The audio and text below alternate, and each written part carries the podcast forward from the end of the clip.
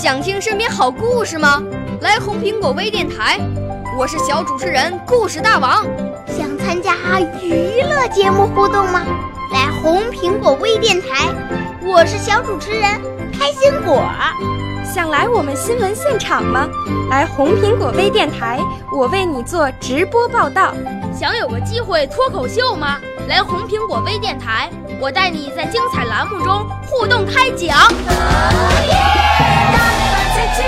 我们的语言魅力在这里提升，我们的儿时梦想从这里起航。大家一起喜羊羊。少年儿童主持人，红苹果微电台现在开始广播。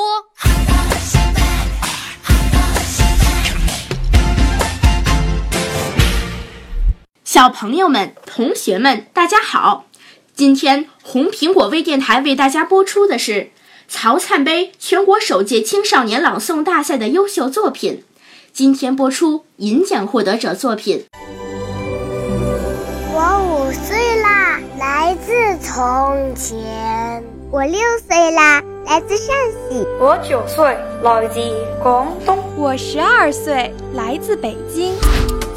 我们都是红苹果微电台小小主持人。老师好，我是来自黑龙江省博益智快乐口才学校的许瑞，我的参赛作品是《我看见了大海》。我是一个身体畸形的女孩子，母亲嫌我给她丢脸。也怕我出门遭人讥笑，从没让我迈出家门。岁那年，我的父亲去世了，母亲改嫁给小镇上一个退休的海员。母亲让我叫他爸爸，我盯着海员陌生的脸，一字一板地说：“我爸爸死了。”母亲狠狠地骂我，海员却咧开嘴笑了。好啊，想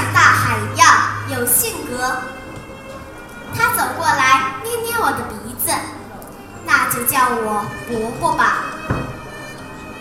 一天，伯伯对我说：“来，盒子，去外面看看吧，外面有许多好玩的东西。”不，不。我吓得直往后缩，我走路一瘸一瘸的，别人会笑话我、欺负我的。放心吧，盒子，谁笑话你，我就……他扬起巴掌，做了一个揍人的动作，逗得我破涕为笑了。这位伯伯就是我有生以来带我第一次。看到外面世界的继父，冬天到了，继父的哮喘病会犯得很厉害。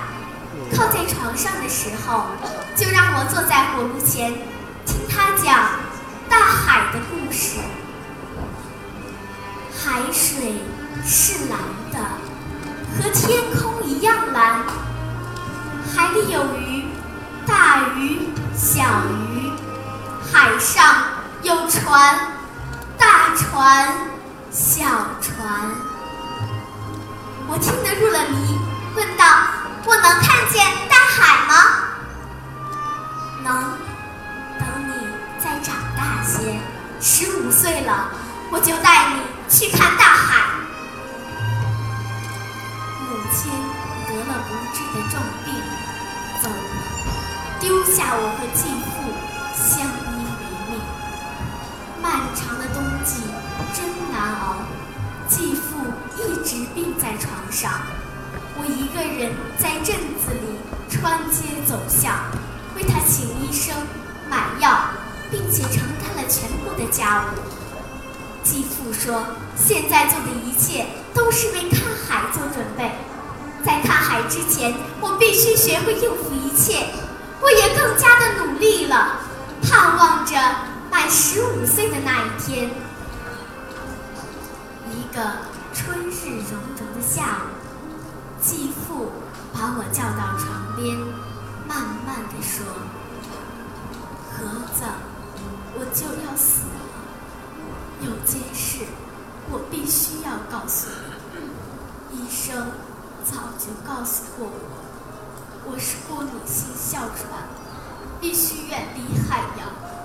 其实我是不可能带你去看海的，请你原谅我。”当时我觉得非常失望，非常委屈。我做了的准备，到头来这却是一个骗局。没过几天，继父安安静静的去世了，我失去了世界上唯一的亲人。以后的日子，当我……独自穿行在闹市中，当我熟练地做着家务，当我受邻居委托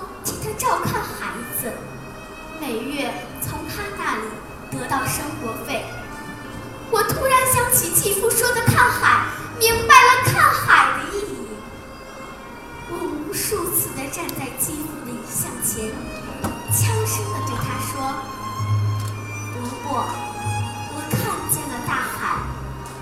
真的，我看见了。谢谢大家。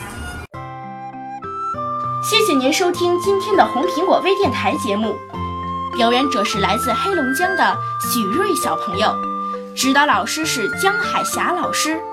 表演的节目是故事《我看见了大海》。下期节目我们再见。少年儿童主持人，红苹果微电台由北京电台培训中心荣誉出品，微信公众号：北京电台培训中心。